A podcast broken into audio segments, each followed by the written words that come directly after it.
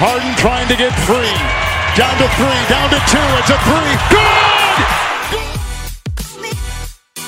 Bryant to shot.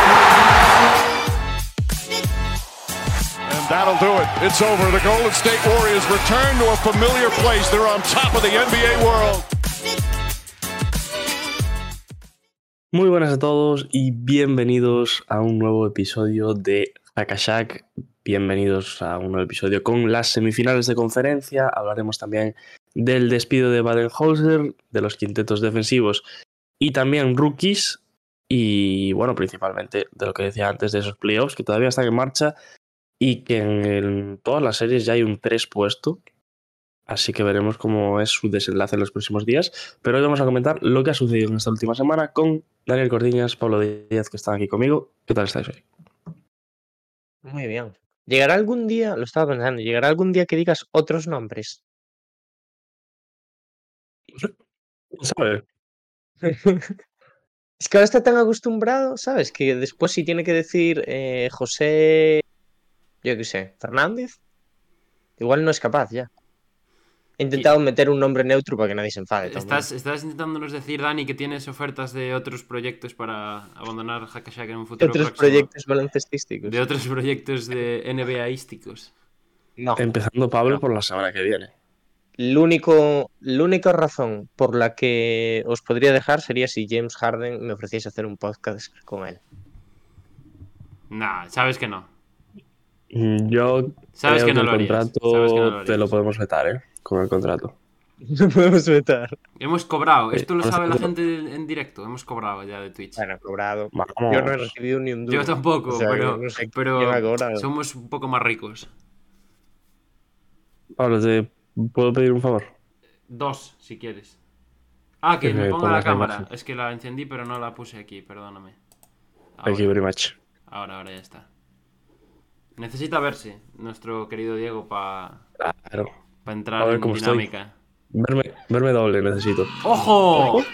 Grande, Michael. Suscripción de Michael. Ojo lo que dice, ¿eh? mes con nosotros. Ojo, ¿eh? Ojo lo que dice. De hecho, estábamos hablando de horarios ahora. Michael nos dice el martes la lotería del draft, por cierto. Ojo. Se Va, a- puede, va a estar complicado. pero se puede venir igualmente. Eh, probablemente no, la verdad. No, pero bueno, quiero decir, aunque haya alguna baja, yo creo que es un día que tenemos que hacer directo. Ah, bueno, bueno. Sí o sí. No sé cómo lo veis. ¿eh?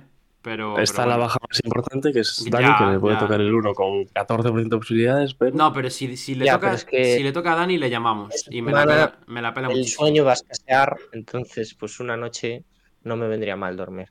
Nah, pero da igual, Diego. Si, si Dani no puede, eh, en cuanto le toque el número uno, le metemos llamada en directo y nos da. y a mí me da lo mismo, ¿eh?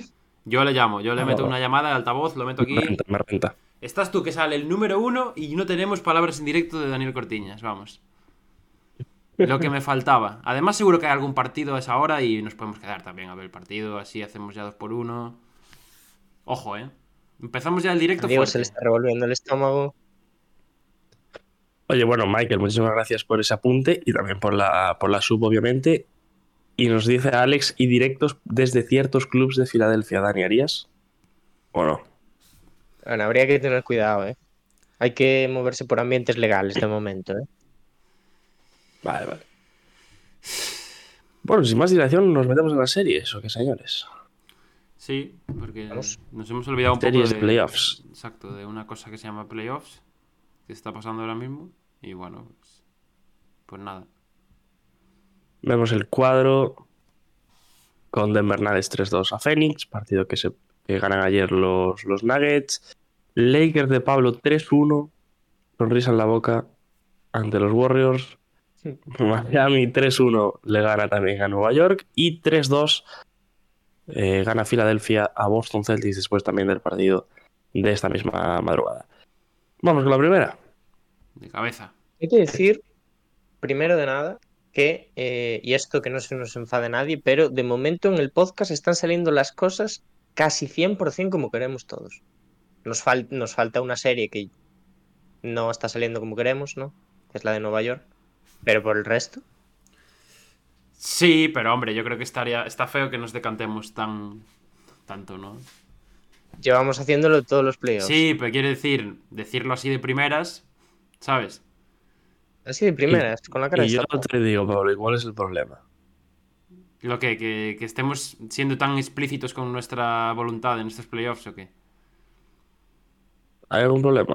No, no, no. No, no No, hay ningún eh, problema, sí. pero bueno, igual hay Nosotros alguien. contentos y Chop Chop que nos pone una carita llorando en el chat. ¿eh? Claro, claro. A eso me refiero. Hay, hay parte de la audiencia que nos escucha porque a lo mejor le gusta el programa. A lo mejor le gusta el programa que hacemos. Lo dudo, Difícil pero a, lo guste, mejor, lo, lo dudo, pero a lo mejor.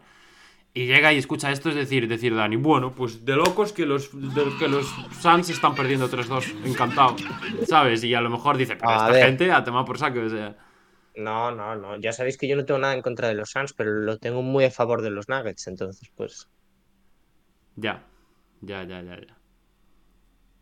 Tenemos otra Bueno, suscripción, Diego. ¡Ay, Dios mío! No la vi. Dos no la vi. suscripciones ya, lo que va de directo. Vamos Toma, a- y se acerca un tren del hype. Vamos, No se una más. acerca ningún tren del hype. A no A mí ser. me sale, se acerca el tren Sí, del hype. pero bueno, falta que alguien más. Ojo, eh. Pues eso, muchísimas gracias también a, a Alex por esa, esa sub, que ya son Grande. cuatro meses de antigüedad. Y Chop Chop que nos dice por el chat, no, no sienta mal, no preocuparse. Ya, hombre, es, es en broma, es en broma. Los que nos conocéis sabéis que aquí somos un poco barra de bar. Con esa serie, ¿no? Entre Denver Nuggets, Phoenix Suns, que ganan los Nuggets 3-2 después de la victoria ayer mm, con solvencia de los Nuggets sobre, sobre Phoenix. Un grandísimo Jokic toda la serie.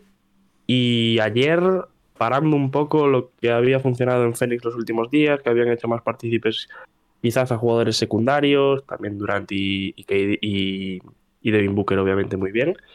Y ayer Phoenix que consigue hacer lo correcto para ganar. Sí. Bueno, Phoenix no. Bueno, claro, ya empezamos. Eh, Denver. Vamos, Diego, tú puedes. Eh, bueno, se le notan los colores a Diego. Eh, nada, yo, o sea, creo que Monty pues cambió un par de cosas, ¿no? Hizo, sí que es verdad que dio un giro de timón interesante en el, eh, en el cuarto partido, que es el que pone el empate Phoenix. Juegan mucho gente que nos eh, cuestionábamos también por momentos porque no jugaban, ¿no? Que Terence Ross, también tiene sus minutos TJ Warren, además.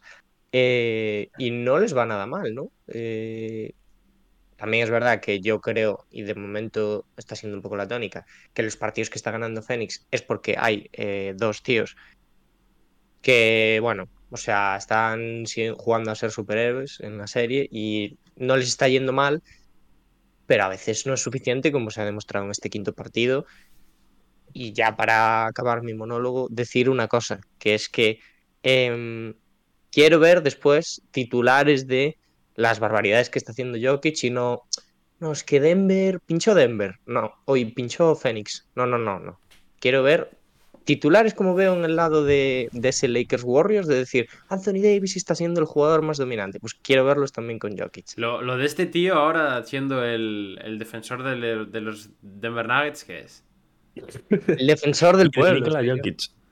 A mí el discurso este de Dani, de que los Denver, eh, de que él es el, el visionario que lleva defendiendo a los Nuggets todo el año, yo no se lo compro, ¿eh? No, ganarán el anillo y dirá yo, ya lo dije. Ya, ya, ¿No? sí, sí. O sea, Yo dije que llegan a finales. Bueno, ¿cuándo lo dijiste en el bracket? Sí. Bueno, vale, pero el bracket es una Bueno. predicción. La temporada lleva desde octubre, Dani. Ya. Y mi predicción, no sé si fue que, que puse a los Nuggets primeros, terceros. Primeros, terceros, quintos. No me acuerdo. Oye, hablando de finales, ¿creéis que la final por parte del oeste está aquí? Como que el que gane va Al final, a las el finales. finalista. El, finalista, sí. No, no, yo creo que es el favorito, pero no, no lo tiene hecho.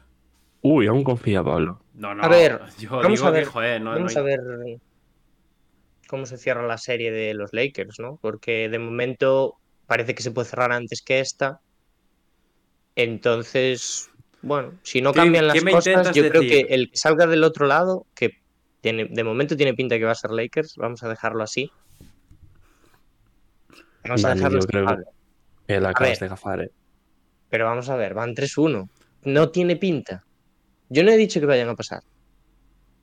Me estáis Hombre, sí, diciendo que no tiene pinta. Tiene pinta, sí, pero puede pasar Vale, cualquier cosa. Pues es lo que estoy diciendo. Oye, podéis parar de mufar, tío.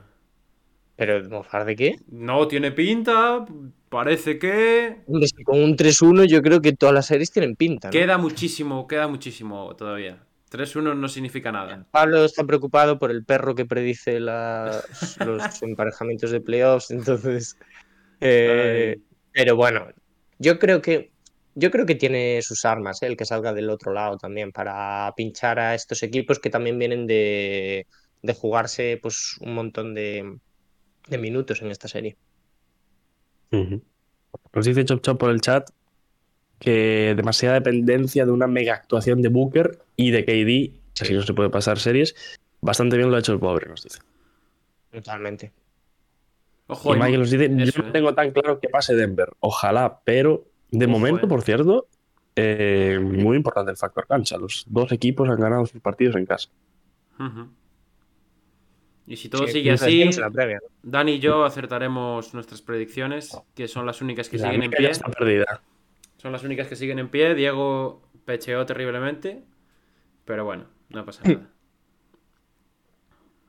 Es mejor pechear cuando mm, prefieres que gane el equipo que pechea. Cuando la dicha es buena, claro. Bueno, vamos a esta serie. ¿Qué os están pareciendo las claves entre partido y partido? También entrenadores, que han cambiado muchas cosas desde el inicio de la serie, ¿no? Y en general, Denver ayer mm, pone casi la penúltima piedra para ese triunfo final en la serie, ¿no? Bueno, Porque es una victoria contundente. Sí. A ver, a mí en esta serie sí que me cuesta más que en la de Lakers decir eso, ¿eh? A pesar de que yo sigo pensando que va a pasar Denver. Pero. Bueno, creo que, que está. Me parece que está siendo muy dura, a pesar de que los Denver Nuggets me están pareciendo superiores en la mayoría de aspectos. Pero lo que nos comentaban y los que dijimos en la previa y demás, tener dos superestrellas que además están al nivel al que están sobre todo Booker, ¿no? Que yo creo que lo de Booker ya deberíamos empezar a hacer una conversación sobre si es uno de los, si no es el mejor jugador de la liga ahora mismo, uno de los mejores. Eh, entonces, bueno, pero, pero yo estoy viendo muy bien a Denver. Ayer, por ejemplo, también sale Bruce Brown, creo que los eh, secundarios están dando mucho el callo. Y en el otro lado, por ejemplo, el otro día contra Jokic, cuando se hace los 50 y pico puntos para perder, creo que hay unas cuantas buenas defensas de Landale también. O sea, creo que en ese lado sí que podemos rescatar más de Landale que de, que de Ayton, por ejemplo. Ayton sigue su ritmo, la verdad. Su retiro espiritual. Sí. Tanto en defensa como en ataque, que es quizás donde podría sobresalir un poco y no está siendo para nada incisivo sobre, sobre la pintura. Y el otro día, el otro día le preguntaron por la jugada esta viral en la que hay como siete rebotes seguidos y, Sí. y al final, o sea, y él está como mirando y cuando le preguntaron respondió que, que- que- ¿y qué quieres que haga? En plan... o sea, te- ¿qué pretendes? ¿Que me meta yo a coger un rebote? Ni se te ocurra, o sea, ¿Loco o qué? que ni se te pase por la cabeza, vamos. Ni que fuera Eh, el pivot, tío. No sé, Dominator. a mí me, me pareció el partido más interesante de toda la serie, me pareció el anterior a este, el cuarto. Creo que fue un poco en el que Fénix eh, realmente mm, supo buscarle las cosquillas a los Nuggets, por, por muy raro que parezca. Estoy muy de acuerdo con lo que dijo Booker después del partido cuando le preguntaron por la actuación de Jokic, que dijo puede meter 50 las veces que quiera mientras que ganemos. Y creo que es una muy buena, un muy buen, lógicamente no es nada profundo, pero es un buen análisis de lo que realmente pasó en el partido, que yo creo que fue que Fénix se centró bastante en cerrar un poco las puertas a que los secundarios de Denver salieran a- al rescate, como han hecho en las tres victorias. Por ejemplo, ayer Michael Porter Jr. empieza genial, eh, Bruce Brown juega un partidazo, tiene momentos también muy buenos de, de jugadores de segunda unidad. Y, y el, día de, el día del 2-2 lo que pasa es que Jokic juega absolutamente solo. Jokic es un jugador totalmente estratosférico, pero sí que es cierto que por mucho que meta 50 puntos, para mí no juega nada cómodo cuando juega para, para sí mismo. Yo creo que la, el punto fuerte de Jokic es que es un jugador que con el movimiento de balón, con la fluidez, con esos vasos comunicantes que tienen con los demás, es donde realmente hace peligroso a los Nuggets y donde pueden hacer daño a, al, al, que tenga delante. Y el hecho de que el otro día se centrase tanto la ofensiva en él, yo creo que fue un, un factor muy positivo para, para Phoenix y que también fue el que le hizo empatar la serie. Lógicamente también teniendo en cuenta pues, que aparecieron jugadores en Phoenix, eh, aparte de las dos de siempre, que también era algo que necesitaban como el comer, porque si no, ya el otro día podían haberse venido con un 3-1. A mí la sensación que me da es que, que a los Suns les le cuesta muchísimo más eh, ganar los partidos. En, en, general, en esta serie. Entre ambos. Y, luego también siento que eh, Denver, en ciertos momentos de partido, eh, es capaz de parar a las dos estrellas de Phoenix, pero en cambio Phoenix no tiene respuesta para, para Nikola Jokic.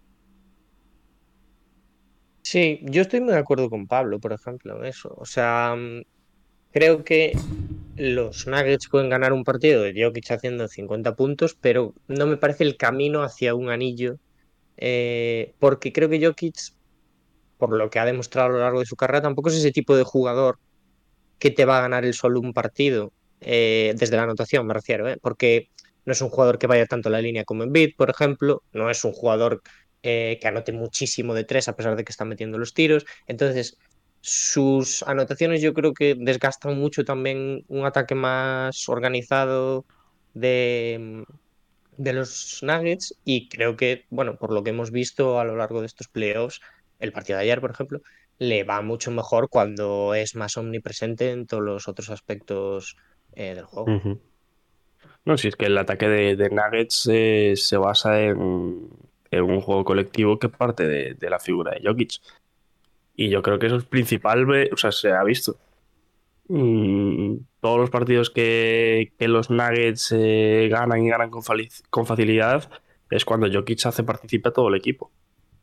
El otro día en ese, cuarto, en ese cuarto partido no tiene esas facilidades porque yo creo que también Phoenix hace que no las tenga y, y provoca que se tenga que jugar y meter el, el más, más tiros de lo normal y al final se acaban llevando ese partido los, los Suns. Nos dicen por el chat, por cierto, que lo leía antes. Eh, el mejor shooting guard sobre Booker, desde luego, nos dice Chop Chop. Horrible Ayton y Michael Birmingham nos, nos, hace un apunte interesante. A ver si vuelve Chris Paul para el Game 6. A ver, Gente, a ver. Yo he visto, he visto Twitter Sans eh, haciéndose la pregunta de si quieren que vuelva Chris Paul. Después de obviamente robar, bueno, robar los dos partidos que ganaron en Phoenix.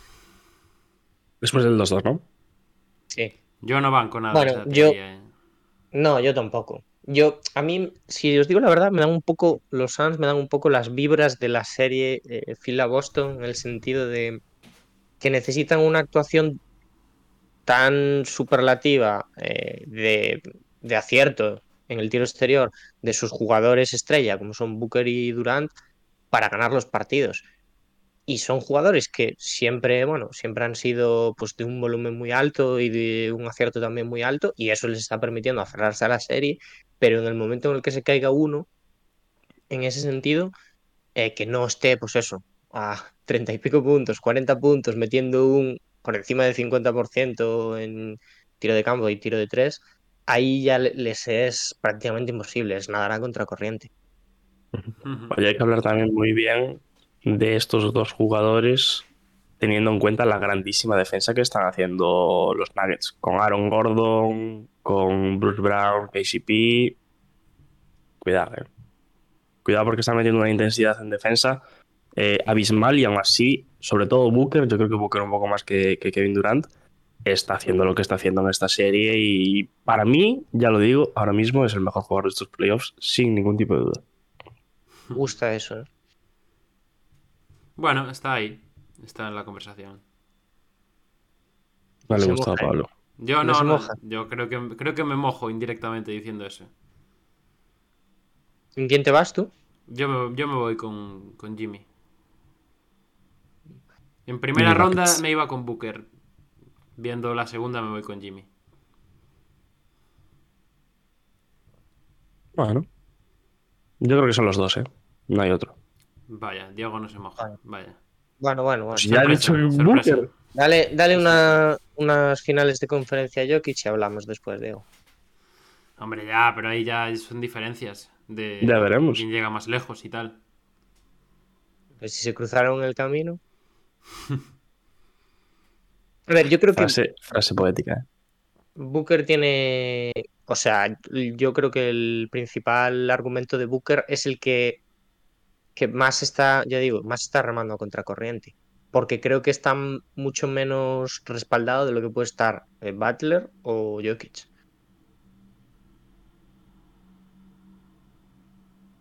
Bueno, yo creo que Butler tampoco es que esté muy respaldado. ¿eh? Bueno, bueno. Bueno. No sé yo quién estará menos respaldado, Butler o, o Booker. El que más respaldado Ahí está de los tres es Jokic, claramente. Es claramente. Muy claramente. Pero también porque tiene un mejor equipo. O sea, las Sí, y no pasa nada por decirlo, ¿eh? Pero... Nada que ver. Bueno, sí, si queréis comentar algo más de esta serie. Eh, bueno, el encontronazo entre Jokic y, y el jefazo de, de los Suns, Matt Isbia, que arreglaron todo después del partido. Nada, prensa rosa ese. el clip, el clip de ayer. No queremos nada. No queremos no te nada que gusta la prensa rosa. Solo se puede ir con Jokic. En resumen, ¿no? Exacto. Resumen. La voz del pueblo. Bueno, pues si no tenéis nada más que decir, eh, ¿alguno quiere cambiar su predicción? No, yo creo que es una. No, pero vamos, podemos decir quién va a ganar. ¿O Es quién un- creemos que va a ganar? Es una a examen importante para Monty Williams ahora el, el siguiente partido, ¿eh? Se puede, no voy a decir que se puede estar jugando su puesto, pero bueno, es cuando tiene que, recuperaciones, ¿eh? es cuando tiene que demostrar realmente si, si tiene lo que hay que tener para, para esta serie poder llevársela o no, porque ya digo, a mí me gustó mucho el cuarto, creo que lo enfocó de una forma muy interesante y ahora pues tiene otra papeleta en la que a ver cómo, cómo reacciona. Pero bueno, yo me mantengo en mi. Yo me voy a mantener en mi apuesta, yo me quedo 4-3. También. Yo como la mía está muerta, yo voy a decir 4-2, venga, para llevarlo al contrario. No se puede ser más hipócrita, ¿eh? Madre mía. Hombre, la mía, no- la mía ya no se puede dar, ¿qué quieres Bueno, haga? y en vez de seguir apostando por los ganará Suns, Phoenix en 7. Ganará Phoenix en 7 y Diego dirá, bueno, lo- yo dije en 6, pero al final ya, fue en 7. yo dije en 7, pero claro, ¿Qué hay? lamentable. Son los datos, señores. No, ya, claro. Pues vamos a la siguiente, eh, vamos a la siguiente serie. Si dices los datos, pues, pues claro. Vaya, hombre. Entre Golden State Warriors y Los Ángeles Lakers, donde eh, los Lakers podrían poner hoy el cuarto, ¿no? Es hoy el partido. Calma, por favor. Mira, Pablo está tan cagado que no lo está disfrutando, ¿eh? No, no, No. no. he celebrado ninguna victoria de las tres, imagínate. Ninguna. Bueno, el otro día te la filtré sin querer. eh, la El otro día me ja eh, jaimitaba de Diego. Tírate, ja- tírate trompeta por la del otro día, por favor. Pero es que. Me, me la lió, me la lió ahí Diego, pero, pero da igual. ver, da igual. Hay que decir también que esto, ojo, ¿eh? que Diego te filtre eh, el resultado de un partido por la eh. hora, por la hora a la que se levantó él en comparación a la tuya. Bueno, no era tan mala hora. Era Esto, ahí a por las esto. 12 de la mañana. Ah, pero Diego. Por eso digo, que te ganó Diego en tema sueño, ¿eh? ¿cómo? ¿Pero en qué, en qué él se levantó antes? Sí. No, no tiene por qué. Igual el Diego se levantó y vio cómo quedaron y yo estaba viendo el partido. Le voy a joder la vida. Box scorer, igual Sí. se hizo la del box scorer, Diego. No me acuerdo ni lo que puse, veo lo que puse. No Igual sé, es un mensaje pusiste, no el, puede el- pusiste. Pablazo está en pelotas o algo así. Y yo, vale, Diego, muy bien. Voy por el primer cuarto. Me queda 5.50 del primer cuarto, Diego. Gracias. Ya, mandaste una foto además, ¿eh? No, no, mandé fotito de lo el que partido, estaba. la verdad. ¿eh? Me arruinaste Fue un poco el partido, la verdad. Pero bueno. No lo habría celebrado, insisto, ¿eh? Yo estoy perfil bajísimo ahora mismo. Chop Chop nos dice Lakers en Six. Por favor, Chop Chop, por favor, usemos la cabeza un poco, ¿eh? Por favor. por favor. Nah, el día que. El día. No.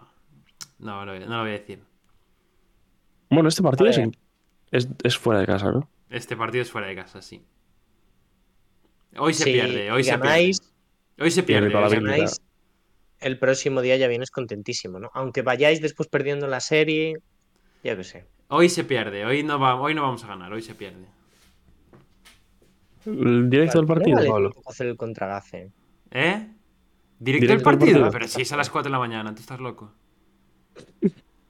Nah, nah, nah, nah, nah. Carry choquean. Bueno, chop chop. No me, no me fío un pelo. De es verdad, momento que, carry ahora, ¿eh? de verdad que de estoy que totalmente escéptico con esta serie. ¿eh? No puedo ni pensar en positivo con, con que esto vaya a pasar. De ninguna manera. Hoy hay momento carry. Mañana, bueno, el, el sexto partido es Momento Game Clay, Six claro. Clay. Momento Clay. Game 6 Clay y en el séptimo Draymond Green triple doble de 30 puntos. Vamos. nah, me Oye, mataría. ¿alguien me puede explicar por qué Draymond Green, después de una derrota, eh, se pone a. No sé.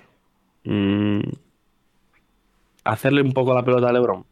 de Bienvenidos al segmento de Hackashack de todas las semanas. Hatea a Draymond Green. En donde Ah, claro, cada miembro del programa Después empezamos. se mete Empezamos con el Draymond Green. podcast diciendo, bueno, tal, nos gustan estos equipos, no sé qué. Pablo se escandaliza, llegamos a los Warriors, nadie dice una palabra buena de esa franquicia en todo el programa y Pablo dice, al toque. Al toque, mi rey, al toquísimo. Eh, no sé, no sé. A- análisis, ¿no?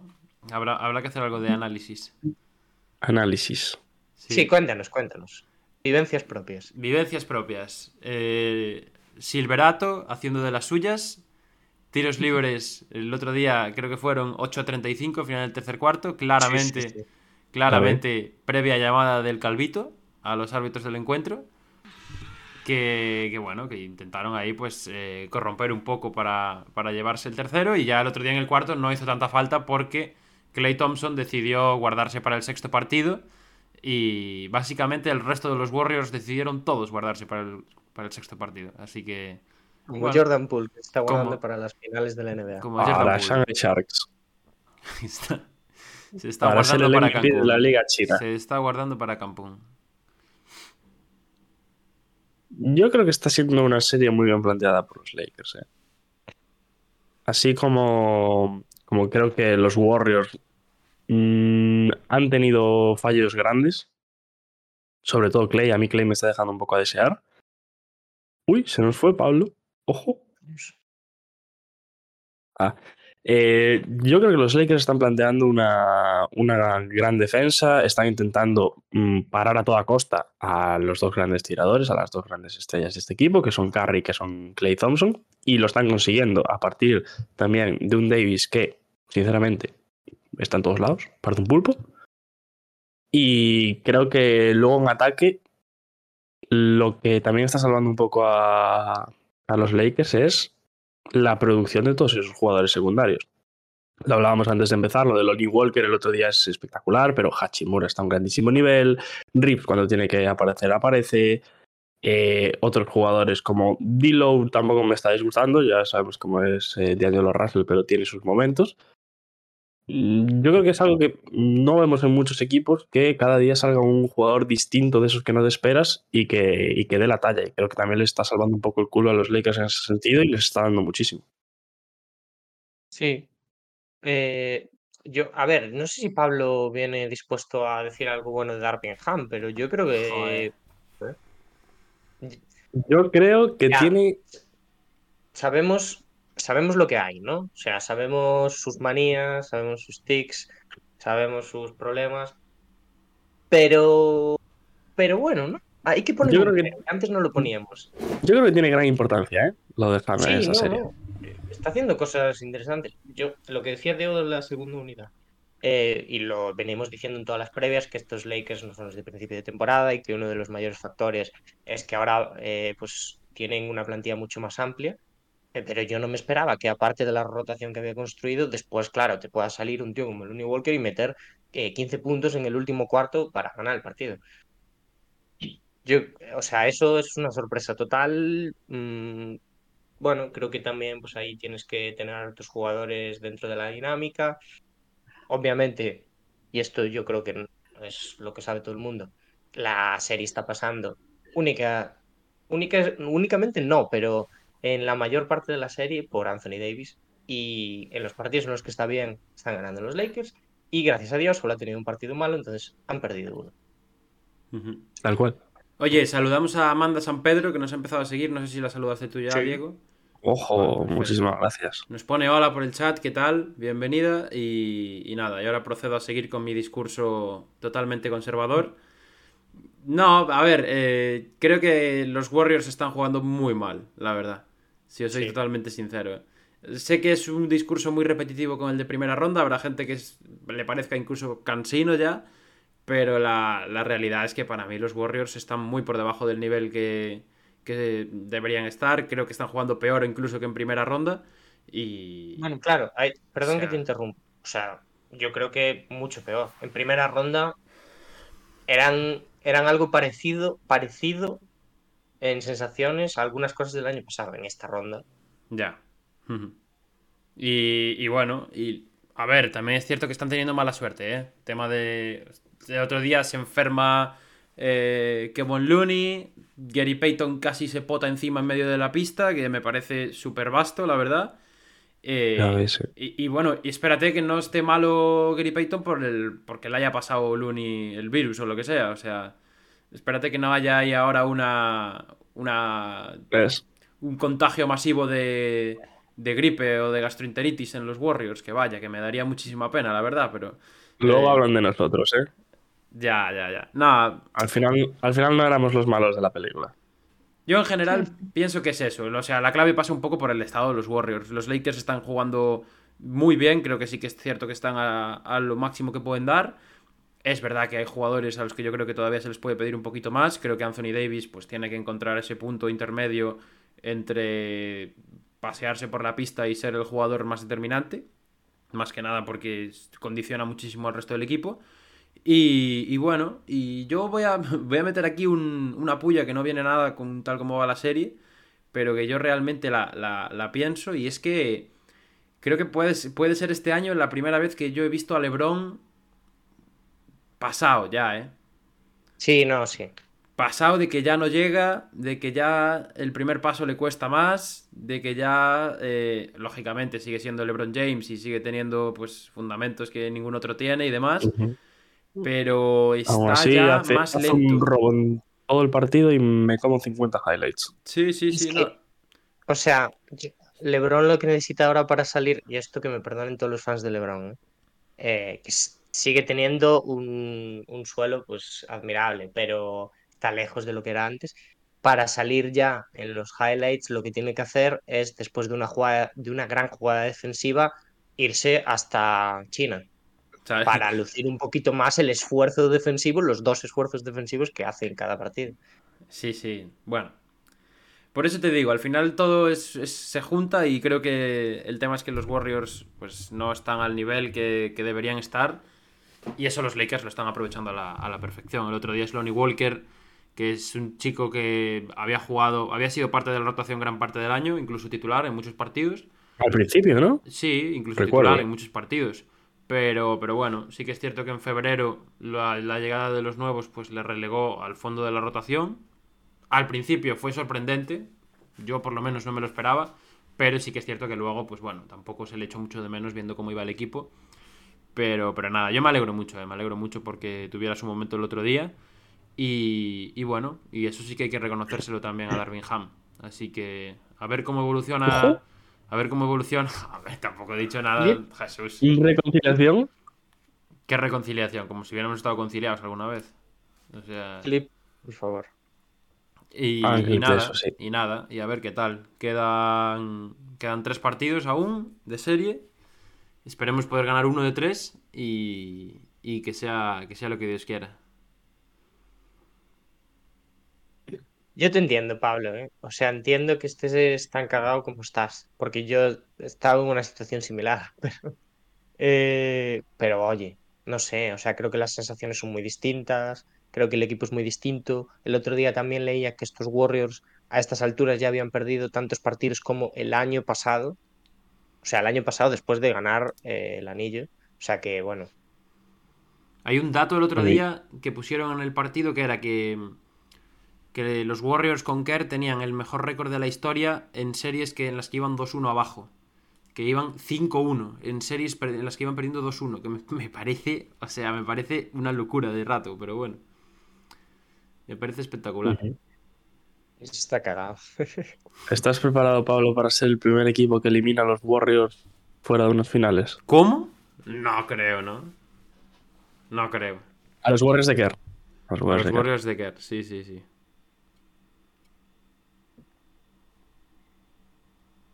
Mm, Vamos a aventurarnos en cuánto creemos que acaba esto. ¿O ¿Tenéis algo en el tintero para decir? Mi predicción es bastante payasada ahora mismo. ¿eh? A ver, es la misma, mía. la, la- La la misma. de los dos. ¿Sí? ¿La de quién? ¿La de Diego y la mía? Sí. Ah, ¿No lo ves? pues sí. ¿Qué? Está en pantalla. Ya, pero es que tengo, lo tengo reducido aquí.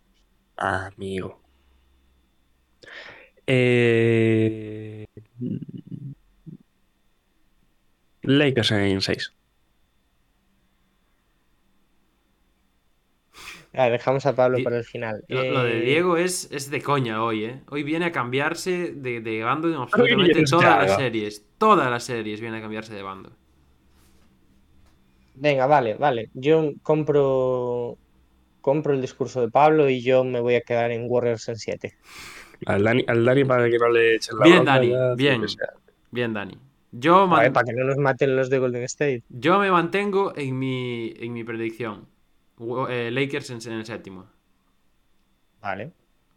Dani hace 40 Un minutos séptimo, diciendo, no, ojalá van todos como que yo quiero, tal, no sé qué. Ahora, Warriors en 7. eh, bueno, ya te dije que aquí tampoco tenía mucha preferencia. ¿eh? Ya. Pero, Pablo, te quiero hacer una pregunta. ¿Tú crees que tu corazón aguanta un séptimo? Eh, sí, lo aguanta. Claro que lo aguanta. Tú no sabes las que yo he pasado con este equipo este año, ¿eh? Ya, hombre, Estoy hecho a prueba de balas estas ya. alturas Estoy, ya. estoy hecho a prueba de balas. De hecho, tengo tan claro. que es- Tengo clarísimo que vamos a llegar al séptimo porque, porque sería. Es muy, es muy de este equipo. Es muy de este Un equipo. séptimo, Pablo, estaría muy bien. Veremos la hora y tal y cuando cuadra, pero muy bien. ¿Sabéis cuándo es el séptimo? El domingo. ¿Cuándo es? A buena hora. El domingo. Pablo, estaría bien, ¿eh? Diego, ahí tienes que convencerlo tú porque Pablo se va a negar eh, por activa y por pasiva. ¿eh? Domingo yo trabajo domingo. No puedo. Sí.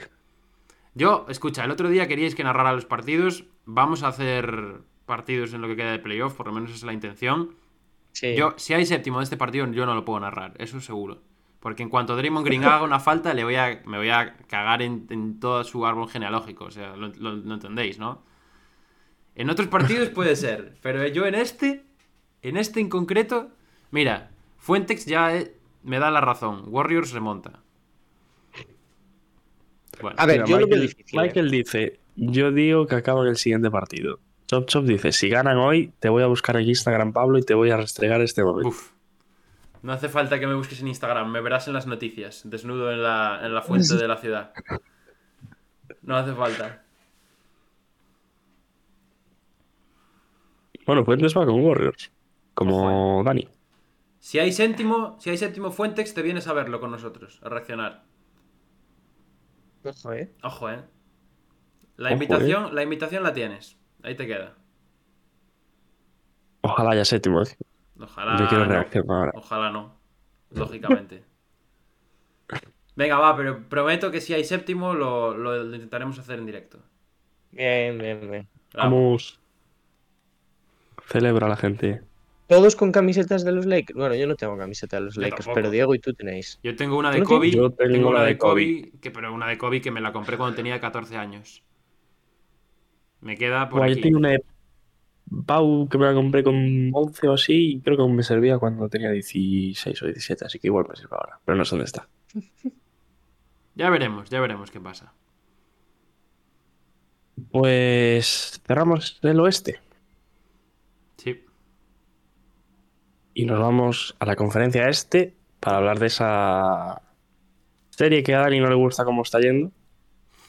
Con el 3-1 para Miami Heat sobre New York Knicks. No seamos malos. Pues excúsate, excúsate, venga, excúsate. Yo no es que no me guste cómo está yendo, es que prefería que fuera para el otro lado. Oye, ¿puede, ¿puedo acertar una predicción hoy? ¿Cómo? Hoy o alguna vez. Y Creo que es 0 de 4 por mi parte hoy, ¿eh? Es increíble. Bueno, yo no sé qué puse aquí. ya. Bueno, yo No dije me acuerdo. 1-4, lo mío es peor Bueno, todavía. la, mía, la mía es. Es dramática, esto es dramático esta serie, tú. Porque Miami le está ganando a Nueva York. En- para mí, en cuanto a nivel, la peor serie de todas. No Eh, decirlo, pero. A ver, yo no estoy de acuerdo. Yo creo que está siendo la menos espectacular y la menos vistosa, pero creo que. eh, a ver, es que no creo que haya mal nivel aquí. Lo que pasa que. Vale, sí, es Ah, un. si, se, son- si se tiran chuflas todos los días. Joder, Diego, ya. Pero vamos a ver. Por favor. Dani, vimos el otro día el partido en directo. Claro, me estás diciendo que se tiran chufles todos los días. No debiste ver el partido de Al Horford ayer. Bueno, de eso hablamos luego. Es que, a ver, yo entiendo, lo que dices, y creo que está siendo una serie muy poco atractiva para ponerte. El otro día se jugó el domingo, pues no es una serie que te entre a las. eh, no sé qué hora se jugó, ¿siete y media? ¿Seis? ¿Qué hora era? Bueno, no sé. Por ahí. Em, pero creo que yo, yo creo que está dejando un candidato a finales. eh, muy interesante como son los Heat, ¿eh? que se están curtiendo un cuerpo de campeón curioso. Y se están viniendo arriba. Porque hablábamos antes de que, de que Butler no tenía tanto acompañamiento, pero sí que es verdad que hay jugadores como Struz, como Vincent, como Caleb Martin, que, bueno, están teniendo grandes partidos. Y Como Spoelstra, que por ejemplo Bueno. Booker no tiene un Spoelstra en el equipo, Ya. que está siendo eh, factor sin, o sea, el factor clave de la serie. Ese es Spoelstra. Y, y que ha convertido un equipo de 44-38, creo, eh, pues en casi un finalista de conferencia, o sea, eh, un octavo clasificado que perdió el primer partido en el play-in, que parecía que no tenía ningún arma para llegar lejos en estos playoffs, se cargó al mejor equipo de temporada regular y ahora un equipo como los Knicks, que venía con pues, ese armazón de equipo súper competitivo, de equipo mucho más hecho incluso, eh, que los Heat, pues los Heat, no, o sea, pa- parece, es que no lo sé, parece un equipo que ha estado dominando en temporada regular. Y a partir de un Jimmy Butler también que está a un nivel excepcional. Sí. Y Bama de Bayo, que creo que está haciendo bien su trabajo. Ha remontado, Mm. ¿eh? Adebayo. Las Ojo, cosas eh. las hay que decir cuando las hay que decir. Bien, Dani, me gusta. Lo del otro día, Dando la cara. lo del otro día, que yo creo que, y ya estoy hablando mucho, ya lo sé, eh, pido perdón. Eh, que, que, que, que- que Miami estaba jugando muy bien, pero en el último cuarto no mete ni un solo tiro. O sea, eh, mete, no sé si va 6 de 22 o una locura así. Eh, y que es que Jalen Branson pues empieza a sacar todas las cartas que tiene bajo la manga, que parece que el partido se los van a llevar los Knicks al final. Y luego, pues, eh, los Heat cogen, no sé si ocho rebotes ofensivos y se acaba la serie, eh, prácticamente. Serie de barro esta, ¿eh? De barro total y absoluto. sí. O sea, y en el barro yo creo que mejor que Miami no va a estar nadie. Y mira que va, es, o sea, es una sorpresa, porque nosotros decíamos que a este juego, al final el equipo de los Knicks iba, iba a ser diferencial porque mm, era más que un jugador. Pero, bueno, mm, Julius Randle ha decidido cagarse encima, por lo que parece. Eh, Jalen Branson no puede hacerlo todo él solo y no es Jimmy Butler. Por mucho que lo queramos y por mucho que sepamos el nivel que da en playoff, todavía no es Jimmy Butler. Y, y es lo que dice lo que decía Diego al principio. Spoelstra yo creo que está siendo diferencial, eh, igual que lo fue en primera ronda, igual que seguramente lo será todos los playoffs, porque lo que ha hecho con estos Miami Heat, la verdad es que es una, es una, locura absoluta. O sea, y, y más teniendo en cuenta que, claro, yo no me había dado cuenta hasta el otro día que, que lo pensé. Este año, si Miami gana esta serie, que ahora mismo tiene toda la pinta, sería la tercera final de conferencia en cuatro años de estos hits. O sea, es que parece una Claro. locura. Parece que no, pero es una locura. De, para este proyecto, un proyecto que siempre ha estado un poco ahí en el, en el alambre entre, bueno, parece que le falta algo para competir, siempre es uno de los destinos de estrellas, ¿no? Cuando hablamos de traspasos. Y, y tres finales de conferencia en cuatro años y unas finales de NBA en, en 2020 que, que vaya, que otra cosa no, pero le dan el crédito de sobra, vaya. Y desde, desde los Knicks, que creo que es en el 97 también, eh, únicos, bueno, el, el último fue el último finalista, eh, que fue octavo, sí. De conferencia, digo, de conferencia. Sí. Aquí lo veis más claro que en la serie de Lakers. Yo sí. El pase de los hits. Yo sin ningún tipo de duda también. No, no porque no vea a los Knicks ganando más, que creo que hoy pueden ganar perfectamente en el Madison, sino porque yo creo que Miami además se hace muy fuerte en casa. O sea que no. Sí. De ahí no creo que salga. Además, Miami le ha quitado prácticamente las. Todos los puntos fuertes de, de Nueva York, como eran el rebote. eh, bueno, lo del acierto es que están, están, están mal los dos equipos y, y demás. Y Miami está siendo superior por ese lado. Y, y lo decía Pablo. Yo creo que un punto importante en Nueva York tiene que ser Julius Randle para. Además de Jalen Branson, obviamente, y de Kyrie Barrett también está muy bien. Pero Julius Randle tiene que dar un poquito más si, si quieren tener algo que ver en la serie. Porque, porque le está costando mucho a Deballo, creo. Que incluso, que incluso se ha crecido a partir de, esa, de alguna de esas defensas sobre, sobre Julius Randle y le ha dado mucha vida a, a Miami Heat también eso. Y, so- y sobre todo, pues no sé, que, que veníamos de ver a unos Knicks que habían sido dominantes en la pintura contra uno de. contra la pareja que yo creo que más nos esperábamos de estos playoffs en el interior, quizás, que al final fue la mayor decepción, y de repente va contra un jugador que venía cuesta abajo y sin frenos, que era. Bam Adebayo, que estaba dejando muy a deber en ese rebote, eh, en todo lo que es intimidación de cara al aro y demás, y ahora mismo se está comiendo a, a Mitchell Robinson. Sí. Que es lo que dice Diego, ¿eh? Le has- han quitado la identidad a los Knicks. Una identidad muy propia también de Miami. ¿eh? Es que Miami es un perro, ¿eh? Y además, a mí me da la sensación que tanto como Milwaukee como ahora Knicks le han dado muchísima vida al equipo, al justo al único equipo que no puede darse, que es Miami. Hmm. Porque Miami venía denostado de ese play-in. De hecho, mm, por sensaciones, yo creo que era uno de los equipos que peores sensaciones había dejado. eh, final de temporada regular y ese play-in de los cuatro que pasaban. Y finalmente, después de esa serie contra Bucks también y ahora contra, contra Nueva York, han ido creciendo, han ido sumando también a, jugadores eh, secundarios para la causa. Kyle Lowry, por ejemplo. Kyle Lowry, que esta temporada mm, parecía que ya estaba en sus últimas. Ahora en playoffs está siendo un jugador también diferencial, en, sobre todo en aspecto defensivo.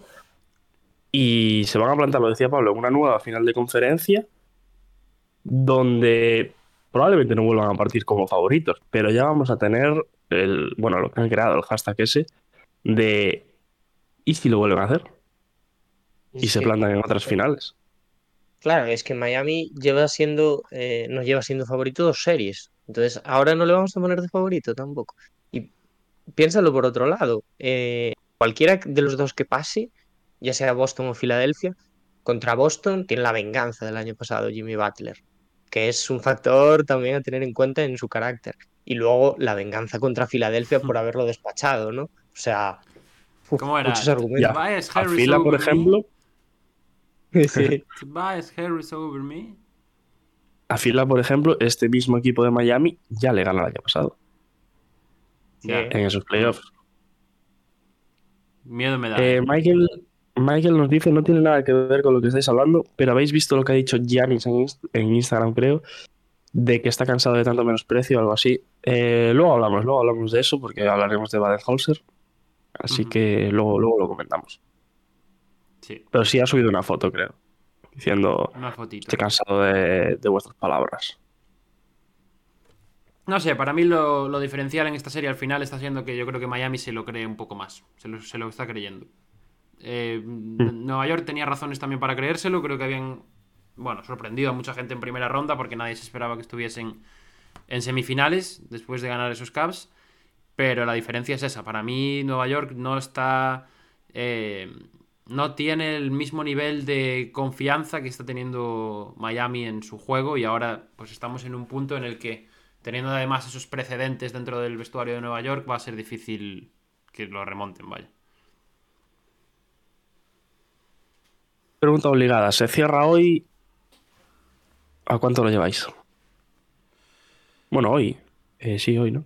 Sí, hoy. Sí. Yo no, sé, yo no sé si se cierra hoy, la verdad. Puede ser que no. Yo diría que no. Yo diría que mismo. no. Yo diría que no. Pero en el siguiente. Yo digo en el siguiente también, 6. Yo creo que en 6 también. Se viene Ah, 4 despachado. 4-3 de Nueva York. Se viene. Ala. Estaría bonito, ¿eh? Sería la, la, la, la, la repera, la verdad. Y vamos con la última serie Vamos, y la Dani. que lleva Dani esperando durante una hora. Vamos, Dani. Porque el jardín de Harden no se ha marchitado todavía. Ya la dejan para el final para que se me bajen las pulsaciones y todo, ¿eh? porque si no. Hmm. 3-2 para fila sobre Boston Celtics después de un gran partido ayer de, de los Sixers. Partidazo. Eh. El mejor partido de la temporada de los Sixers y probablemente del proyecto de Filadelfia. Probablemente Wow. toda la carrera de Doc Rivers en Filadelfia. Sin duda. Ha coincidido también con uno de los peores de Boston. También. sí. También, es verdad. Y de Joe Matsula como entrenador. Venga, algo más. ¿Quién da más? Va. Y de amigo de Dani, Do- Al Horford también.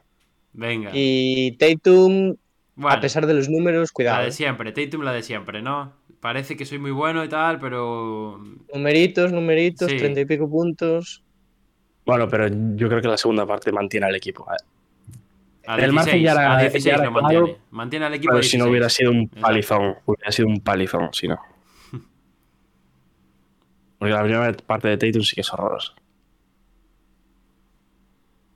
¿Y ¿Cómo veis la serie, Dani?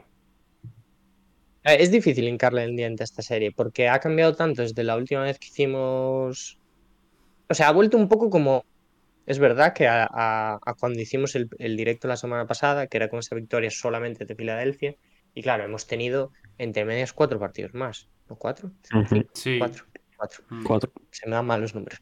Eh, y ha cambiado completamente. Boston yo creo que le da muy bien la vuelta y ahora criticaremos mucho a Matsula, pero gran parte de, de ese flip que hacen los Celtics es porque Matsula yo creo que contiene muy bien eh, a Filadelfia. Creo que hay pues un esquema defensivo mucho más mucho, mucho más mucho más contextual con lo que es el equipo que tienen enfrente. Eh, y luego pues se vuelven a venir abajo. Gracias a Dios. Eh, el domingo, pues Harden hizo lo que hizo. Y ayer también, porque es verdad que ayer se le pondrán. ah, Bueno, es que no hizo cuarenta y pico puntos, pero el partido de ayer de Harden también es uno de los mejores de, de la serie, yo creo. Eh, pero bueno, esto ya sabéis, ¿no? Hizo dos partidos malos y la gente ya decía, oh, ja, ja, ja". Ujú. Muchos se, ya venían, se venían arriba con Harden, no sé qué. Bueno, las cosas vuelven a su. Estamos a que Harden no metiese dos triples de que la serie se hubiese acabado 4-0. Sí, Así funciona esto, ¿no? El baloncesto y tal. Y están 3-2 ganando. Y están 3-2 ganando. Eh, ha sido un poco montaña rusa. Yo creo que esa es la definición. Eh, después, del, se- después del tercer partido, yo creo que todos teníamos claro que podía incluso irse Boston a llevarlo en 5 ya, porque la verdad es que venían como motos. Pero, pero bueno, pero nunca, nunca des por contado a, a Filadelfia, o por lo menos parece que tenemos que empezar a aprendernos esa, porque hasta ahora siempre los podíamos dar por contados. Y, y nada, y yo creo que en vida ayer hace un partido descomunal, eh, su gran partido de la serie, ya por fin, tanto que lo estaban echando en falta. Sí. Y, y bueno, y yo creo que también es un poco un mensajito para los discursos que salen tanto en esta época, después de un partido de la gente diciendo que no, es que a Filadelfia le viene mejor jugar sin Embiid. Bueno, a ver, vamos a, vamos a, vamos a sentarnos un momento, a calmarnos y a pensar un poco lo que decimos, porque, hombre, yo estoy un poco de acuerdo en el sentido de que, lógicamente, eso es más inesperado para Boston Celtics, porque la gente de, de Boston, cuando juegas contra un equipo que tiene Embiid y de repente no lo tiene, pues tienes que cambiar el planteamiento y ahí sí que te la pueden liar, te pueden sorprender. Pero hombre, un jugador de la talla de Embiid siempre hay que tenerlo en el equipo porque, porque es de los mejores y ya está. O sea, no tiene más. ¿Es el MVP? Es que no tiene más, ni más ni menos. No, y yo estoy muy de acuerdo con eso. Ayer sí que es eh, su gran partido, mmm, domina como quiere, hace lo que quiere, hace jugar también a sus compañeros, mucha más libertad para el resto. Y acompañado de un Harden que no sé si será su prime o no, pero está muy cerca del mejor Harden que hemos visto nunca. ¿eh? Bueno, calma, calma, calma. Calma un poco. A ver, yo entiendo lo que, Mm. yo entiendo lo que dice yo. Creo que es Harden se va a llevar las flores que se va a llevar por los otros dos partidos de 40 puntos, pero el partido de ayer de Harden para mí está al nivel de ellos. Estás. A ver, el no, igual el es mejor primero, ¿Y el segundo y el tercero? Porque del primero yo creo que es muy distinto porque creo que ahí sí que tiene que coger las riendas y asume mucho más, pero del segundo yo creo que este partido está al nivel del, segun- del segundo bueno de Harden, refiero. O sea, del, del, del 2-2. Hmm. Y Es que yo creo que está siendo muy inteligente en esta serie. Está Es sabiendo leer los Harden, Es partidos. el nuevo Harden para mí. Un poco el Harden sea, el que partido viene de ayer- hace unos años ya. ¿Qué tira? ¿8, tiros? ¿10 tiros? O sea, no sé, Y- no... Yo creo que hay algo importante es que tiene hambre de ganar. Y le ve. mm, yo creo que hacía tiempo que no se le veía ese hambre de ganar desde Quiere Houston. venir a Houston. Quiere venir a Houston. Tiene, tiene hambre de irse, ¿no? Eh, ayer, o sea, mm, gran parte también de- del partidazo que hace Tyrese Maxi, que yo creo que también es uno de los mejores partidos que ha hecho en los playoffs, es porque Harden está completamente empeñado en que Maxi sume. Y lo está buscando él continuamente. Eh, lo- bueno, lo de Daniel House, el partido de Daniel House también es única y exclusivamente porque James Harden dijo, este tío jugó conmigo un par de años, vamos a darle también algún balón. Compartimos alguna noche de fuera de las canchas también, seguramente. Par- los triples abiertos de Tucker, eh, bueno, el bloqueo directo con Embiid también, que ayer funcionó muy bien. Ayer es un partido de Filadelfia eh, pues, que yo creo que no se había visto en mucho tiempo. También es verdad que lo que decíais, ¿no? Que Boston pues se cagó un poco encima. Cosas como son. Pero todos, ¿eh? Sí. Yo creo que no se salva uno. Y luego va Matula y para remontar el partido saca a Peyton Pritchard. Es que eso fue de coña. Eso fue de coña mala. Pues bueno. 17 abajo. Venga, Pritchard, métete unos triples. No sé, serios problemas en ataque de algo. Boston, ¿eh? O sea, sobre todo. Sí. En la primera parte, mucho. buscando mucho a Jalen Brown. Luego creo que Jalen Brown se mete en problema de faltas. Y es cuando empiezan a dársela más a Tatum. Eh, echan de menos también mucho a jugadores secundarios que les dan la vida siempre. Brogdon les da la vida.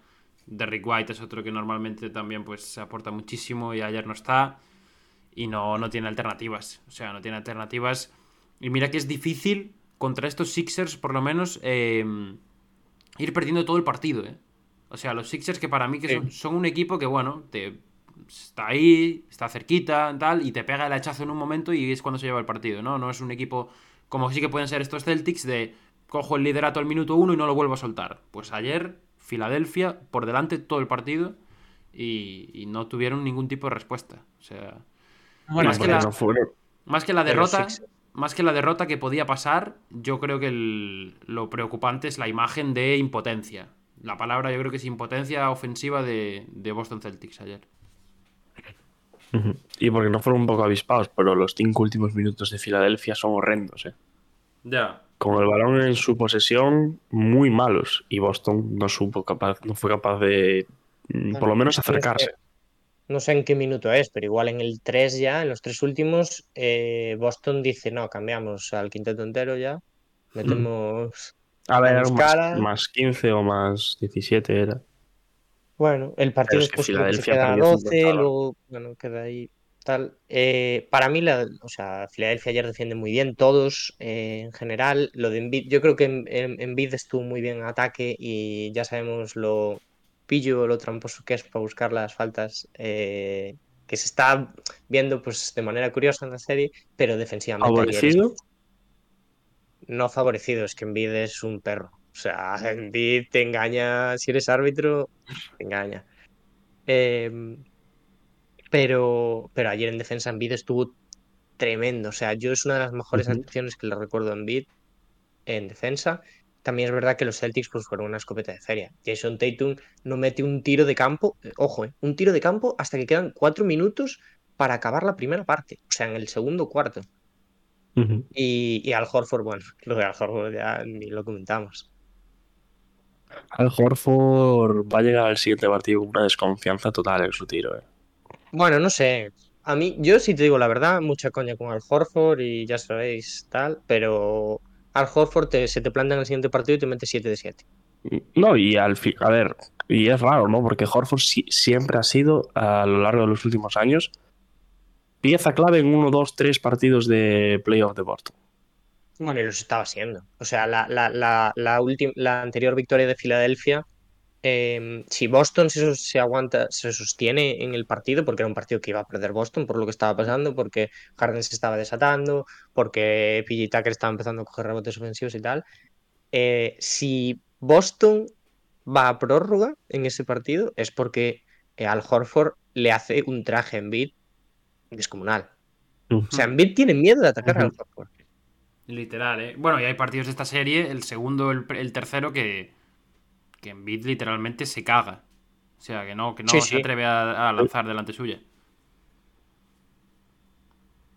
Y es también raro, quizás, el, el papel de Robert Williams, ¿eh? que el año pasado pasó de ser súper importante para Boston. Esa lesión, ese Ah. inicio de temporada más dubitativo, eh, cuando lo forzaron, recordemos el año pasado, y ahora que es tiene un papel intrascendente, prácticamente. Hay que hablar de eso. Drama para Boston Celtics el nivel de Robert Williams. Yo sigo diciendo que no se gestionó bien la lesión de los playoffs del año pasado. ¿eh? Puede ser. Se rompió un menisco y volvió en un mes.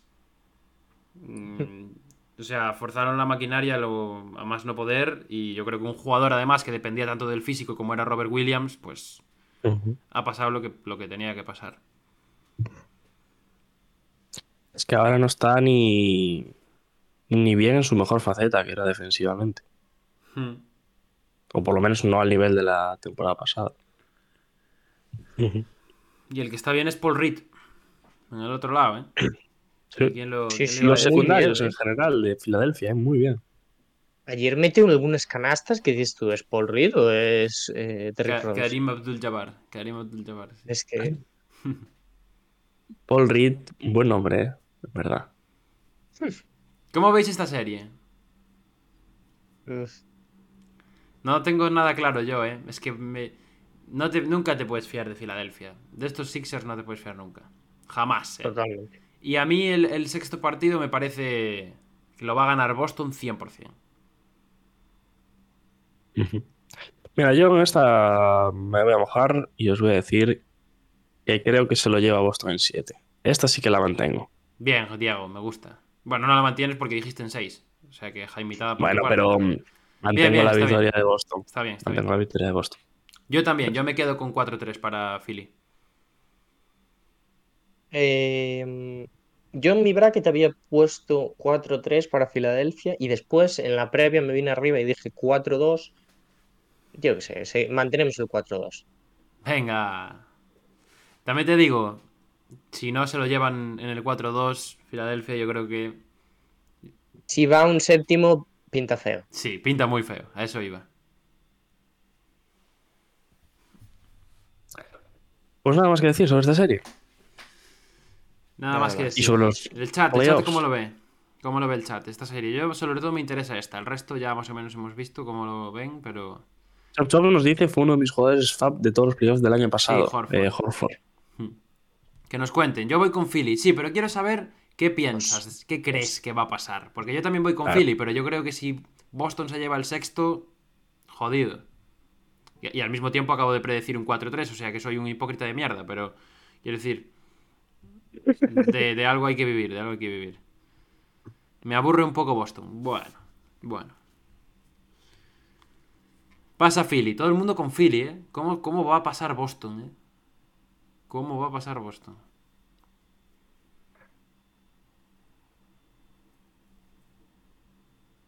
Joder, todo el mundo con Filadelfia, ¿eh? Según decís, lo tiene controlado Philly, como si fuésemos, vamos, para pa, pa fiarnos de nosotros.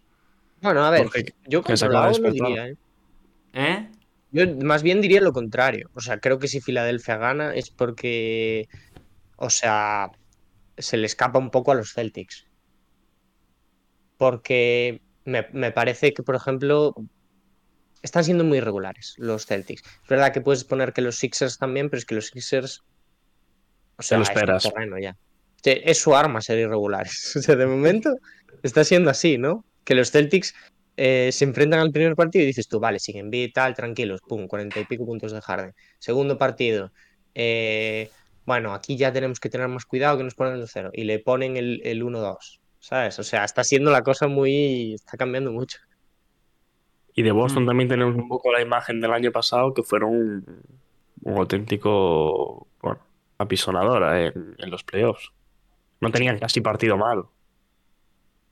Y, y ahora sí que se le están viendo esas carencias, esos partidos donde no entran los tiros, Ay, yo lo siento, siento mucho, ¿eh? Y no me gusta ser malo con Matsula, que creo que ha hecho una buena temporada, pero se está notando mucho el entrenador. O sea, el otro día, lo de los tiempos muertos, soy yo, soy yo aficionado de Boston y salgo con antorchas y orcas, ¿eh? O sea, En cambio, Rivers, yo entiendo que confíes en tu equipo, pero igual no puedes confiar tanto en tu equipo. Este año Boston tiene la oportunidad que tiene, ¿eh? Para, Sí, para mí son el favorito a ganar todo. Tienen que serlo. Deberían de serlo, deberían de serlo. Tienen que serlo. Pues cerramos playoffs Cerramos playoffs. y hablamos de quintetos del año. Uf, A mí esto me da un poco de pereza, no se lo voy a ¿te has negar. ¿eh? acordado? Yo no me acordaba. Me da un poco de pereza esto. Te da pereza, ¿no? Sí, muchísima. Referencia interna esa. No, no, ¿qué referencia interna? No sé, igual me estoy. Ah, ¿lo, lo decís por, por Anthony Davis? No, que va. Nada, luego te digo por qué. Quintetos defensivos. Eh, primer equipo con Caruso, Holiday, Jaren Jackson, Brook López, Evan Mobley. Segundo con Adebayo, Anunobi, Dylan Brooks, Draymond Green, Derrick White. ¿Os falta alguien? A mí hay un nombre muy claro que me falta. El Muy, muy claro. Anteto me falta. Puede Bueno, ser, puede sí. Yo Anteto. creo que Anteto sí, por ejemplo. Puede faltar, pero a mí Jaden McDaniels me falta. Bueno, Fue. Bueno, bueno, no me parece tan claro, ¿eh? Yo creo que Anteto es bastante más claro. A mí Jaden McDaniels me falta.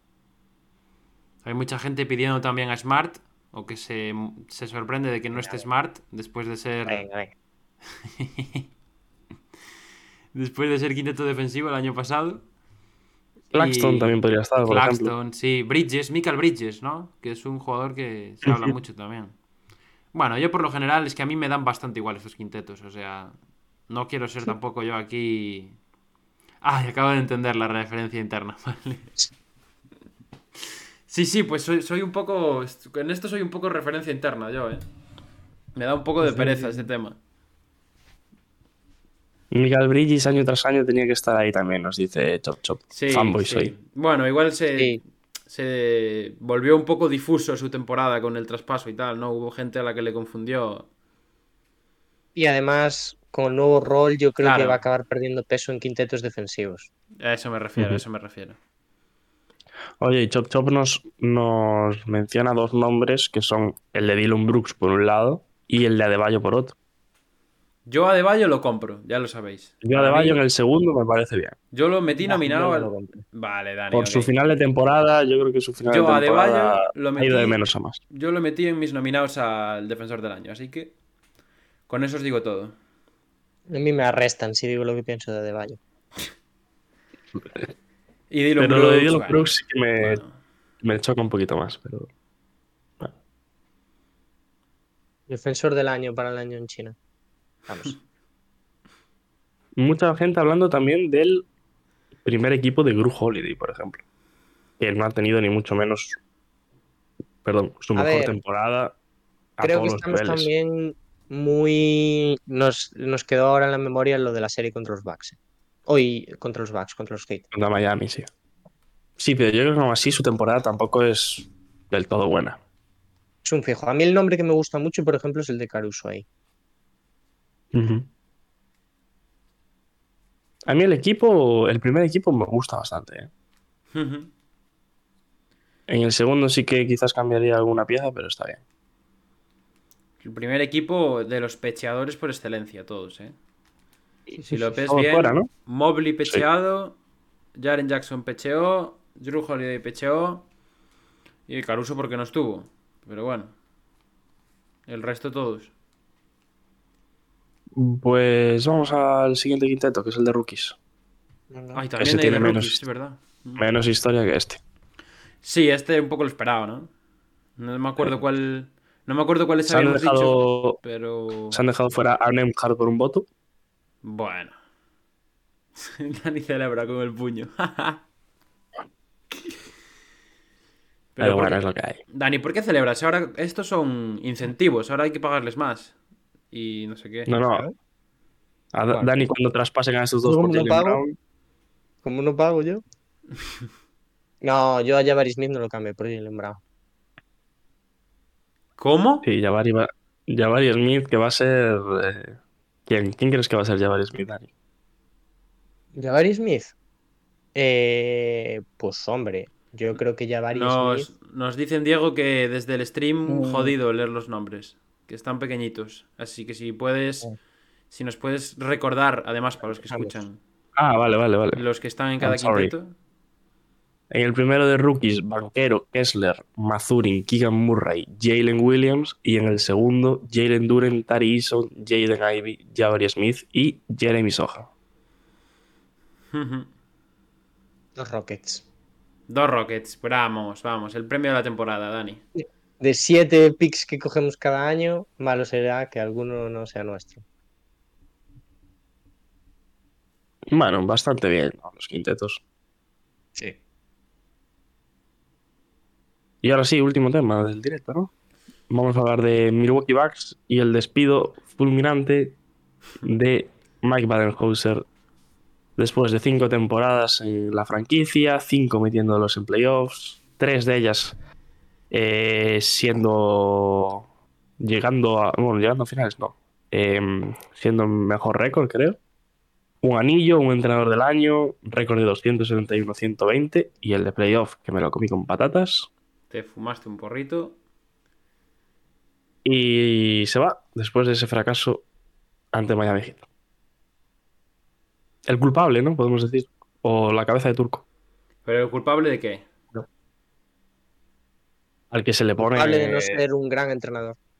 la Pero categoría de culpable proceso. de este. Esto es un proceso. A ti cada año que Ah, entonces estás en tu trabajo te ascienden. ¿Eh? Diego está. ¿Qué Diego quieres está- decir? No lo está ¿Qué me pillando. no sabe, ¿eh? A ti cada año que estás en tu trabajo te ascienden. No. Bueno, pues entonces, si no te ascienden es un fracaso. Bueno, carajo. bueno, carajo, dice. Pues muy viene pues. Muy mal, muy mal, ¿no? Esto es, esto es parte del, Es. del Sí, aprendizaje. ¿no? es. Es echarlo para que el año que viene gane con otro equipo, ¿no? No, no, digo que yo, Sí, pe- bueno, yo sí. pensaba que en Sí. Milwaukee la filosofía era la filosofía de cada año trabajas para ser mejor, eh, te damos la oportunidad de seguir, no sé qué. Bueno, veo que no van por esa vía al final. Sí, sí, que lo importante es crear una comunidad Exacto, saludable, claro, donde claro. haya buenas relaciones de amistad y tal. No dejar de seguir a la gente en Instagram, esas cosas. Ahora se va Tanasis también. No. Claro que no. ¿De verdad crees que se va Thanasis? Hubo despedida. No hubo despedida. Lo que hubo fue un mensaje de, de off-season. De... Se va Tanás y se va Yanis. Fue un mensaje de ahora es verano, nos vemos, gracias por el apoyo. Ya está. Va, hombre. Ojalá Tanasis en otro equipo. No, ojalá Tanasis Bueno. se retirado. Para que pueda Em, mostrar sus verdaderas habilidades. Sí. Para mí, eh, grandísima decisión de los Bucks. Para no creo también. que sea en un buen momento porque estás agitando el árbol un poco, pero es que haber ganado el anillo en el año en el que lo ganaste te obligaba a seguir con el entrenador y demás. Eh, ya sabéis que yo no soy fan del amigo Bad. Eh, bueno, es algo que tiene que llegar si quieres seguir siendo. Si, si- con el equipo que tienen los Bucks necesitas un entrenador élite. Y Van Hodgson no lo es. Es así. Y además creo que es buen momento por lo que hay en el mercado. Con Nurs, sobre todo. Cuidado, eh. Con Cuidado, Nurs este también. Cuidado, Nurs en este Nurs, cuidado. Es buen momento, es buen momento. Yo estoy con Porque, Dani, ¿eh? mm, Para mí, totalmente merecido. Un. Ya fuera de bromas, un tío que queda primero y lo elimina en primera ronda. A no ser que se llame Greg Popovich o Eric Spoelstra, no tiene crédito. Y más Baden-Holzer, que ya ha sido cuestionado varias veces por, por su forma de tomar decisiones, que, que siempre ha sido más que cuestionable. Y no pasa nada porque ganar el anillo un año, ¿eh? que lo hizo muy bien y fue totalmente merecido. Pero, pero bueno. Lo de este año es un estrépito. O sea que ya está. Y eran el favorito a ganar este año. Claro, claro, claro. Y si pierdes y te tienen que echar, que te echen ahora. Para mí está bien hecho esto. O sea, no, no nada de esperar a, a que quede una semana para el training camp. O sea, para mí está bien hecho ahora, que se pongan a buscar ya entrenador y, y eso, con las opciones que hay. Seguramente la semana que viene tendremos ya noticias, pero uno de estos nombres que decís eh, tiene muy buena pinta. Va a haber movimiento eh, en Milwaukee. Yo, si, si llega Nick Nurse a los Bucks el año que viene, como un bobo, volveré a apostar por el anillo de los Bucks. Aquí lo digo. Cuidado los Bucks, Aquí lo porque digo. los Bucks tienen un asistente que sale en todas las conversaciones, igual se van por otro lado. eh. Charles Lee, ¿no? Charles, Charles Lee. Lee. Sí, que ya hablaron con él. Eso salió también estos días. Bueno, a ver qué pasa. Y lo que nos decía antes Michael, lo de lo de Giannis, que subió una foto diciendo que estaba cansado de las faltas de respeto a su figura y que eh, algo así como ya voy para el año que viene. Se, se cortó el pelo, Yanis, ¿lo visteis? Rookie ¿Sí? otra vez. Sí, sí, está guay, ¿eh? A ver, no lo vi. Está pelo rapadito, pelo rapadito, sí. Sí, sí. Pues nada. Diego, Diego se va a buscar el corte de No lo pelo vi, no vi, Giannis voy a buscarlo, Y, claro. y aquí seguimos. Mientras, Dani, ¿algo que comentar? es de coña esto, eh. Que además Diego, Diego de comentario dijo, Janis. Es de coña, es que es de coña. Eh, bueno, le queda bien. Es que está guapo, está guapo. Le poco- quita años, yo creo, ¿eh? Un poco Yanis. Eh, Es Baby. joven, pero, le- pero yo creo que le quita uno o dos años más, ¿eh? Le veo, le veo más joven con ese Con ese fresh estilo. cut. Fresh cut, sí. Bueno, interesante a ver cómo se van a mover los Bucks ahora. Porque... Sí, porque van a mover un poco todo, yo creo. Hmm. En función de cómo se muevan ellos, el resto también se, se irá Hombre. moviendo. Sin duda el banquillo más apetecible de todos, Hombre, claro, claro que sí. Pero sin ningún tipo de duda. Yo creo que Qué A ver, suerte tiene Houston tiene que su banquillo está ocupado ya por Ime Udoka, ¿eh? Qué suerte, ¿eh? Qué suerte. ¿eh? Cuando Houston junte al, uf, al trío la la la. El trío Calavera. Pandereta. El concepto pandereta que tanto estamos adaptando aquí. El año que viene, la pandereta del año va a ser los Houston Rockets. Antes de un partido, Udoka y Harden en el club, bailando. ¿Qué, qué Udoka y Harden? Y Jalen Green y Kevin Porter Jr. O sea, no descuentes a nadie ahí porque, porque ahí hay material, hay potencial. Pobre Sengun, eh, lo van a corromper. No tiene pinta Sengun tampoco ser de- ser de quedarse que en casa, ¿eh? eh. Con todo el respeto a Sengun, no tiene pinta de ser de quedarse en casa viendo Netflix. Bueno, No, sé. dices tú que no. Yo le veo, le hablando veo, de- me de lo follows, imagino, Harden ya siguió a Jabari Smith. ¿eh? me, me imagino a Sengun con camisa abierta en una discoteca de Ibiza, en verdad, ¿eh? Cuidado, sí que Por eso. parece la verdad. Por eso. Ya te digo yo que tiene pinta de juergas también. Houston Rockets. Exacto. Oye, ¿cuándo vamos a comentar la noticia de la semana? ¿Qué es? Que, que Brony va a jugar en, en la USC de Santiago Ah. de Compostela. La. En Santiago de Compostela, Brony. Brony va a jugar la liga universitaria que jugué yo el año pasado, chavales. ¿Qué os parece? A ver cómo le va para el draft. No sé, pero yo leía por ahí que creo que es un. Un. Bueno, el que tiene cierto significado. Porque. Sí, University of South Carolina, concretamente, Diego. No, eso no, eso no, sino que. sino sino que, que haya tardado tanto, yo creo que va un poco ligado también al futuro del propio LeBron. Pero que ¿a qué te antes no tenía tan claro de si iba a terminar su etapa en Lakers. Y ahora, viendo cómo están competitivamente hablando, creo que ya al 100% el año que viene estará en la plantilla. Yo creo que sabiendo no tiene que, que tiene una plantilla competitiva. No sé, porque se queda, al fin y al cabo se queda en Los Ángeles, ¿no? USC. No, hombre, no, Carolina del Sur. mm, Bueno, en Los Ángeles, en Está California. cerca, Están, pero, a- sí. que están al lado. Pero yo creo, que yo creo que da igual. ¿eh? Yo creo que es porque Yo lo que- leí también. Yo creo que No sé, porque- yo leí eso y dije, bueno, puede tener cierto sentido. se- seguramente haga un año de universidad solo, ¿no? Es lo que se espera. Sí. Pues el año que viene LeBron, salvo masacre, 100% estará en Lakers. No creo que vaya tanto con el futuro, sino con, con lo que ya se sabe, que es que por ahora va a seguir ahí. Pero poco más. ¿No salió la teoría de los Caps? No. A mí está en la sopa, ¿eh? ¿Pero de qué? ¿De que los van a ir a Caps, los Caps los dos? Sí, porque traspasaron todas las rondas menos la de 2024, que es la de Bron. Hostia. y- Bueno, bueno, bueno. bueno, bueno. Pero si van a escoger top 5 a Eh, Brony. Ya lo dije yo el año pasado. Sí, lo peor es que sí. Ahora que dicen que es bueno, ¿no? Es bueno, es bueno, ¿eh? Ahora que dicen que es bueno. Eh, por cierto, yo lo leí, pero es verdad. Cagadón de Ohio, Ohio State, ¿no? Eh, o sea, no tener a Brony en el equipo. Ya, O sea, me bueno, parece- pero. Quiero decir, ¿qué puede ofrecer Ohio State para traer a Brony? A? Vamos a ver. O sea, más que, más que lo que puedes ofrecer siendo las raíces, Ya, pero. Bueno, ¿no? Ahora mismo está. Es eso. Prefiere quedarse cerca de la que, familia. creo que a, a The Kid from Akron se la pelan las raíces. ¿eh? Sí, claro, porque es verdad que se quiere hacer un nombre propio. Por eso en vez de LeBron Jr. se llama Brony. Va a ser The Chosen Two. Bueno, hoy estoy Por muy hater, eh, perdón. Por Pido eso en vez de poner James Jr. va a poner James en la camiseta, ¿no? Solo. Va a poner Brony, ¿eh? Y asco me va a dar que ponga Brony. ¿eh? No, va a poner Brony. En la NBA no se puede poner Y con el Brony. Brony lo, lo echan de la NBA. En la NBA no puede poner Brony. En la NBA todo el mundo lleva su apellido. Siempre. Pero igual puede, ¿eh? Que no, que es no puede. lleva el apellido. ¿Cómo? ¿Tú Eh, crees sí, que... hombre, que, va- que ¿Pero el LeBron que... se lo va a poner. ¿Tú crees que Shea no se pondría Shea en la camiseta? En vez ¿Pero de tú crees que- Julius Alexander que le llega de un sobaco al otro.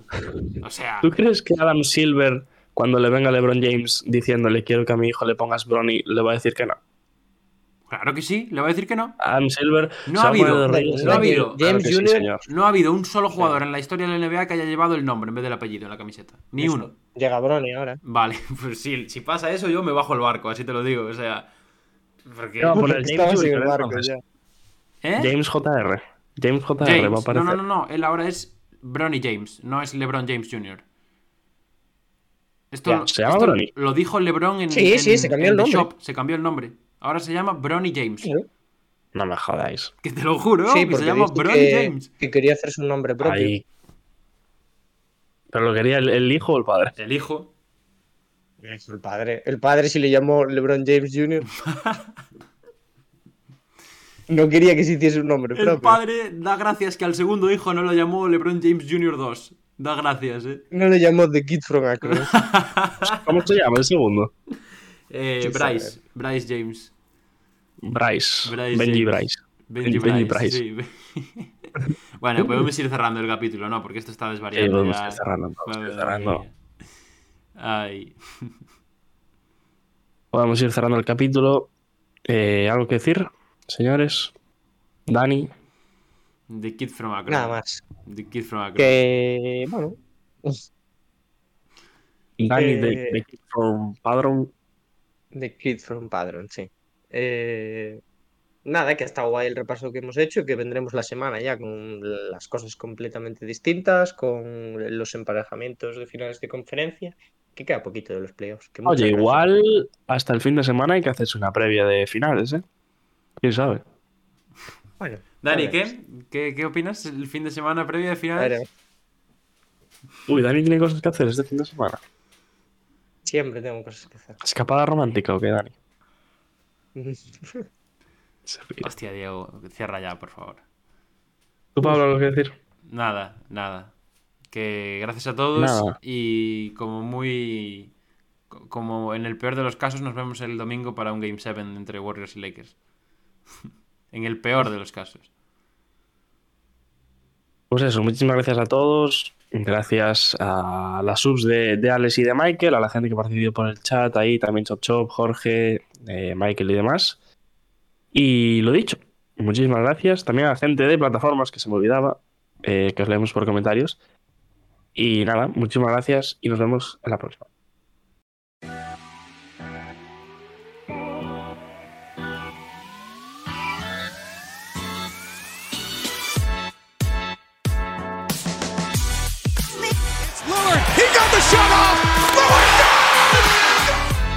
It!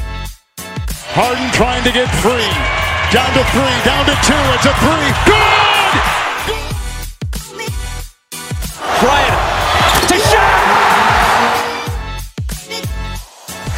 that'll do it. It's over. The Golden State Warriors return to a familiar place. They're on top of the NBA world.